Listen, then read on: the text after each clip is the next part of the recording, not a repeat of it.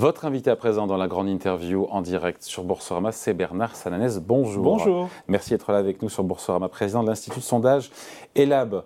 Pas mal d'actualités quand même. Un peu. Hein c'est agité. Bon, il y a les oppositions, évidemment, je rappelle euh, l'actu, qui ont échoué, on le sait, hier à faire tomber le gouvernement, motion de censure transpartisaine qui a échoué de justesse. Hein. justesse 9 points. Et ils ont senti le, vent du boulet passer. Donc la réforme des retraites est adoptée. Mmh. Mais pour autant, et c'est ça le sujet, Emmanuel Macron est en grande difficulté. Oui, il reste trois fronts sur la route de l'exécutif. Le premier, euh, qui n'est pas tout à fait achevé, c'est le front politique. Il y a la décision du Conseil constitutionnel qui sera très attendue. Est-ce qu'il va censurer totalement ou partiellement ou pas du tout euh, le texte? Premier point. Et puis, deuxième point, il y a l'initiative du référendum d'initiative partagée euh, que, les syndicats, que les forces de gauche notamment et certains syndicats espèrent faire prospérer. Donc, premier front, le front politique. Deuxième front, le front social. Est-ce que demain, l'adoption serrée après un 49.3 va remettre du carburant dans la mobilisation sociale Est-ce qu'il va y avoir plus de monde dans les cortèges, plus de grévistes notamment? Est-ce que le privé va, va, rejoindre le mouvement? Ça, c'est un vrai enjeu de, de la radicalisation jeudi. Et puis le troisième front, c'est le front de la rue, vous avez tout à fait raison, avec bien sûr des, des, tentatives de, radicalisation par certains. Il faut rappeler quand même que ces, ces, tentatives de radicalisation sont très éloignées du discours des, des syndicats, qui jusqu'à présent ont bien contrôlé les manifestations. On va voir si le mouvement ne va pas échapper aux syndicats dans les prochains jours. Donc il va devoir surtout, et des trois, des trois feux, euh, quel est celui, euh, il, va devoir mener les trois de front, mais il y en a un comme cette idée de, enfin, cette, peur, cette perspective d'embrasement social, euh, et la réponse elle passe par une interview aux 13h de TF1 et de France 2 demain. Oui, la question pour Emmanuel Macron, c'est d'essayer de renouer non pas le dialogue, parce qu'il semble très compromis, mais en tout cas l'écoute déjà. Euh, c'est vrai qu'on voit bien que l'opposition, l'hostilité au président de la République, qui avait un peu fléchi, hein, notamment depuis le, quoi qu'il en coûte, est, reparti de manière, de manière assez forte, même si, rappelons-le aussi, euh, le début des mobilisations contre la réforme des retraites s'est vraiment fait sur le texte lui-même et sur la mesure d'âge. Contrairement aux Gilets jaunes, qui a toujours été, depuis le début, un mouvement anti-Macron, les retraites ont d'abord été un mouvement sur le fond, mm. j'allais dire, contre la mesure d'âge, et depuis quelques jours, lui-même était en retrait d'ailleurs. Voilà, il était en retrait. Maintenant, il est en première ligne, parce que quand vous avez euh, un gouvernement qui, euh, je raccourcis, mais qui euh, n'obtient une majorité que euh, de justesse à l'Assemblée, c'est évidemment le président qui, a, qui, est en première ligne, le président mm. qui est attendu à la fois sur la justification de, de, de, la réforme. Je pense que c'est un point que l'exécutif n'a pas gagné. Il n'a il pas convaincu de la nécessité de la réforme. Il Les pas arguments étaient un peu fluctuants au cours du temps aussi. De, son sens. Si on reprend ce qui s'est passé en 2019, en 2019, la réforme a avorté pour cause notamment de Covid et aussi un peu du mécontentement social. Il y avait une ligne qui était comprise par une partie de beaucoup plus importante qu'aujourd'hui, c'était la justice sociale, c'était la retraite à points. Il y avait des gens qui se disaient, ben, je peux peut-être y gagner. Là, l'équilibre financier, c'est une notion un peu abstraite pour beaucoup de gens qui se disent, finalement, je n'ai peut-être que des choses à perdre dans cette réforme. En termes de sondage et d'opinion, en quoi une, une interview au 13h de TF1 et de France 2 peut changer la donne? Pas grand-chose. Pas grand-chose. Elle peut redonner un sens politique à l'action, elle peut donner des, des, grilles de, de, lecture pour l'action à venir, des réformes prochaines. On verra euh, comment le président déjà euh, fait l'analyse de ce qui s'est passé. On sait qu'il n'aime pas trop faire de mea culpa. Est-ce qu'il va quand même prendre acte du mécontentement de, de, l'opinion ou est-ce qu'il va dire je cherche à enjamber finalement et à passer à autre chose? Je pense qu'il y aura euh, une question de, posture du président qui sera presque aussi importante que ce qu'il dira sur le fond. La cote de confiance de l'exécutif tourne dans les différents instituts autour de, 30%. C'est déjà bas, c'est déjà bas, mais d'autres présidents ont connu ce niveau-là. Si elle chutait, si elle s'effondrait, à ce moment-là, ce serait très difficile de continuer à, maîtriser l'opinion. certains disent qu'il doit prendre une initiative euh, politique, euh, remaniement, changement de Premier ministre. A priori, dans les, secrets qu'on entend de ceux qui l'ont vu, euh, mm. le président à l'Élysée aujourd'hui, il n'y a ni remaniement, ni changement de Premier ministre, ni référendum.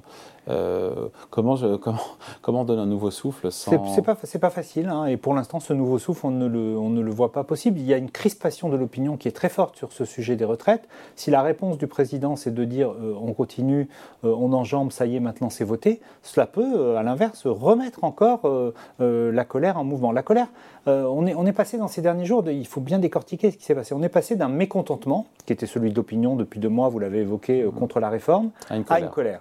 la colère elle a été déclenchée notamment par le 49.3. Elle donne le sentiment que le Parlement n'a pas pu voter finalement ce, texte à part la motion de censure.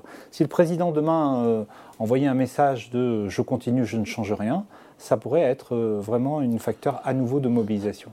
mais sur quel sujet, Bernard Sanès, se relancer euh, future loi euh, sur le travail, enfin, projet de loi sur le travail, il y, a, la santé, il y a l'éducation, il y a l'écologie, sur quoi il En tout cas, la question du travail que vous évoquez est une question centrale. On voit dans, dans, l'opposition à la, à la, réforme des retraites, il y a l'opposition à la mesure d'âge, parce que les Français ne veulent pas travailler plus longtemps, mais il y a un contexte qui, qui pèse beaucoup sur cette réforme et sur son rejet. Le premier, c'est l'inflation qui pèse beaucoup sur, sur les ménages. Et le deuxième, c'est l'évolution du rapport au travail post-Covid. Le travail a pris une place non pas moins importante, c'est un raccourci que l'on fait parfois, non pas moins importante, mais moins centrale dans la vie des, des, Français.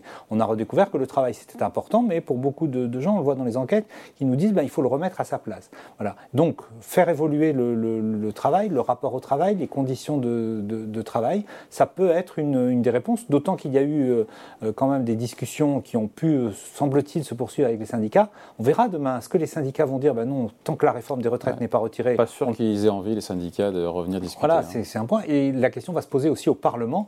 Est-ce que l'exécutif va pouvoir dégager des majorités sur certains textes ou est-ce que le blocage va être tel que tous les textes que le gouvernement présente seront systématiquement euh, rejetés. Quelques Pardon, je vous ai coupé les Non, non, on, voit que la, le, le, rebond pour Emmanuel Macron est encore plus difficile. Il a déjà surmonté euh, des périodes difficiles. Hein. Les Gilets jaunes, ce n'était pas facile à, surmonter. Là, euh, demain, ce sera très difficile. C'est une victoire à la Pyrrhus hein, pour Emmanuel Macron.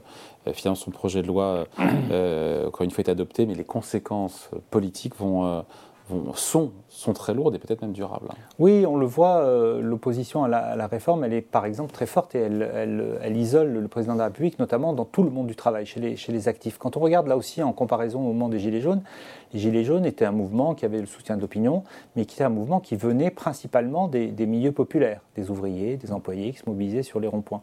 Là, ce qui est très frappant quand on regarde les études sur les retraites sur la durée, c'est l'homogénéité sociale. Finalement, la réforme des retraites a un peu aboli les classes sociales. On retrouve quasiment à des mêmes niveaux d'opposition les cadres, les employés, les classes moyennes et bien sûr les, les, ouvriers. Quasiment au même niveau. Cette homogénéité sociale contre la réforme fait que, on peut dire sans, caricaturer, que les actifs ont tourné le dos euh, à Emmanuel Macron et que pour un président, se mettre à dos le monde du travail, ce n'est pas simple.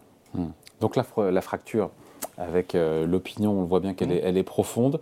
Encore une fois, pour vous, il peut, vous ne lisez pas dans le mar de café, il peut remonter la pente. Il a quand même fait euh, campagne avec le slogan Avec vous en 2022. Oui, vous, pointez un point qui est, important. Euh, il y a euh, des, supporters d'Emmanuel Macron qui disent il a été élu pour ça. En fait, si on est factuel, hein, moi je ne rentre pas dans le débat politique, ce n'est pas mon rôle effectivement, il l'a dit pendant sa campagne, mais il n'a pas été élu sur ce thème-là. Autrement dit, il y a des électeurs, notamment de second tour, ceux qui l'ont mm. rejoint entre le premier et le second tour, qui sont allés voter contre Marine Le Pen, mais qui se disent, on le voit dans les études, qui ne sont pas allés voter pour la réforme des retraites. D'ailleurs, c'est une partie d'électorat voilà, cet électorat-là qui a rejoint Macron au second tour, qui est très opposé à la réforme, euh, à la réforme des retraites. Ça, c'est le premier point. Et puis, il avait promis un changement de méthode. Mm. Il avait dit, je dois changer, je dois écouter, etc. Et là, euh, pour l'instant, ce changement de méthode, y compris d'ailleurs, il avait justifié l'arrivée d'Elisabeth Borne par ce changement de méthode. Ce changement de, méthode, les Français, en tout cas, ne le perçoivent pas. Comment, euh, c'est un sondage, je pense qu'il y a chez vous, un deux mm. tiers des Français qui a su ressentir de la colère. On parlait de cette colère devant le 49-3. Euh, comment on fait, encore une fois politiquement, c'est plus politique, mais pour que cette colère n'explose pas et qu'elle ne devienne pas incontrôlable, encore une fois? Déjà, il y a un sujet qui est de montrer qu'on l'écoute euh, et qu'on ne la néglige pas. Or, on a vu depuis quelques semaines beaucoup de, ministres, etc., qui, notamment off, si on en croit ce qu'on lit dans les journaux, disaient Oh, mais finalement, la résignation va l'emporter, les Français sont fatigués, etc. Mais quand on regarde la, société française, on voit bien qu'il y a deux tendances quasiment au même niveau. Il y a la lassitude, la fatigue, la société française est fatiguée, notamment depuis la, sortie de crise Covid, mais il y a en même temps la colère. et croire que l'un allait étouffer l'autre, c'était une erreur. Finalement, j'allais dire, il était encore plus difficile pour le gouvernement, quel qu'il soit, de faire la réforme des retraites aujourd'hui par rapport à 2019. Hum. Voilà, on est dans une société euh, post-Covid.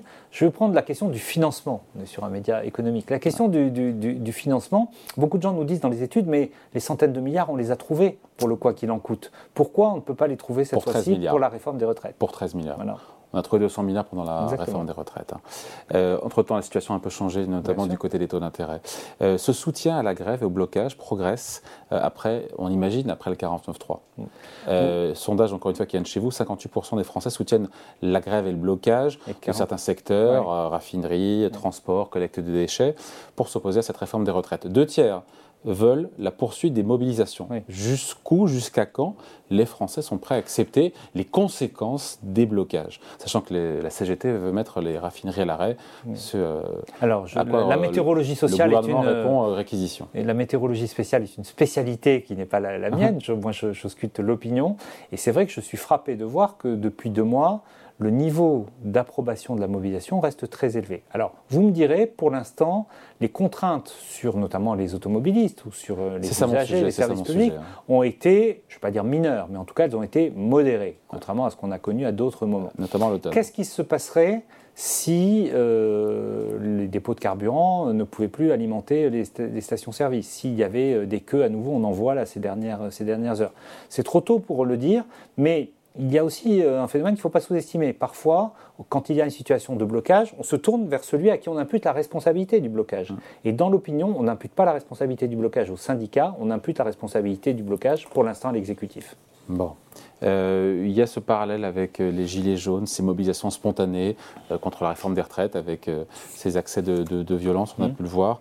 ça fait craindre, effectivement, notamment on parle de l'exécutif qui a peur de ce retour des, Gilets jaunes. Est-ce qu'on voit des similitudes ou pas aujourd'hui Alors, d'abord, je, je, rejoins votre point. Si les violences se poursuivaient, elle pourrait peut-être impacter euh, l'attitude de ceux qui sont euh, les, moins, les moins hostiles à la réforme, ceux qui sont plutôt opposés, mais qui pourraient basculer parce qu'ils ne veulent pas voir ces violences. Je pense par exemple aux retraités, c'est un électorat assez légitimiste. Mmh, mmh, mmh. Et voilà.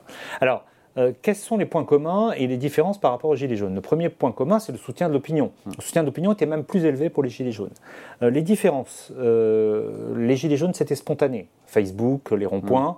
là, c'est un mouvement qui a pris naissance, qui a pris corps et qui a été structuré par, par les syndicats. Mais qui peut aussi leur échapper qui peut aussi leur échapper. Pour l'instant, les, incidents euh, des, soirs depuis jeudi restent quand même très limités en nombre. on verra, la clé pour demain, pour jeudi, pour les mobilisations, c'est que les syndicats reprennent le contrôle du, du mouvement. C'est très important pour eux. Deuxième point, on l'a dit, les gilets jaunes, plutôt milieu populaire, euh, là, pour les retraites, grande homogénéité du monde du travail, même chez les cadres. Et puis le troisième point, c'est que le mouvement des Gilets jaunes était plus marqué territorialement. Il y avait un mouvement qui venait du périurbain, qui pointait beaucoup euh, les difficultés d'accès aux services publics, etc. Là, on a un mouvement qui est plus homogène, y compris sur le plan territorial. Il rassemble à la fois des, électeurs dans les villes moyennes, on les a vus dans les manifestations, mais aussi des électeurs dans les grandes villes.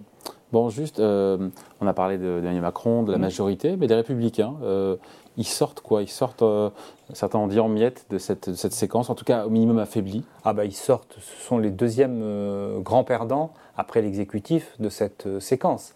Pourquoi? La droite gardait un ADN, LR gardait un ADN, c'était la réforme des retraites. Voilà. Et elle s'est divisée sur ce point-là. Je permettez la comparaison, c'est comme si euh, les écologistes s'étaient divisés sur le nucléaire ou le Rassemblement national s'était divisé sur l'immigration. C'est-à-dire se diviser sur ce qui est son ADN électoral, hmm. c'est quand même quelque chose, un scénario qu'on n'aurait jamais imaginé. Donc oui, LR est considérablement affaibli, affaibli dans son ADN, affaibli dans son leadership et affaibli aussi dans sa capacité à peser. Le LR n'est plus un parti de gouvernement, il ne peut plus, il n'est pas en état aujourd'hui en tout cas de former un gouvernement. Il a montré qu'il ne pouvait pas non plus être un parti de coalition pour l'instant. Et quels sont les, maintenant les partis euh, ou les hommes et femmes politiques qui profitent de la situation? Pour l'instant, d'abord, ce sont les syndicats qui sortent euh, vainqueurs, mais sur la scène, euh, sur la scène politique, l'opinion en tout cas considère que c'est plutôt Marine Le Pen et le Rassemblement national qui, pour les deux tiers, plus que Jean-Luc Mélenchon, plus que Jean-Luc Mélenchon, Jean-Luc Mélenchon, le jugement est plus, plus partagé. Voilà. Après, soyons prudents sur cette explication.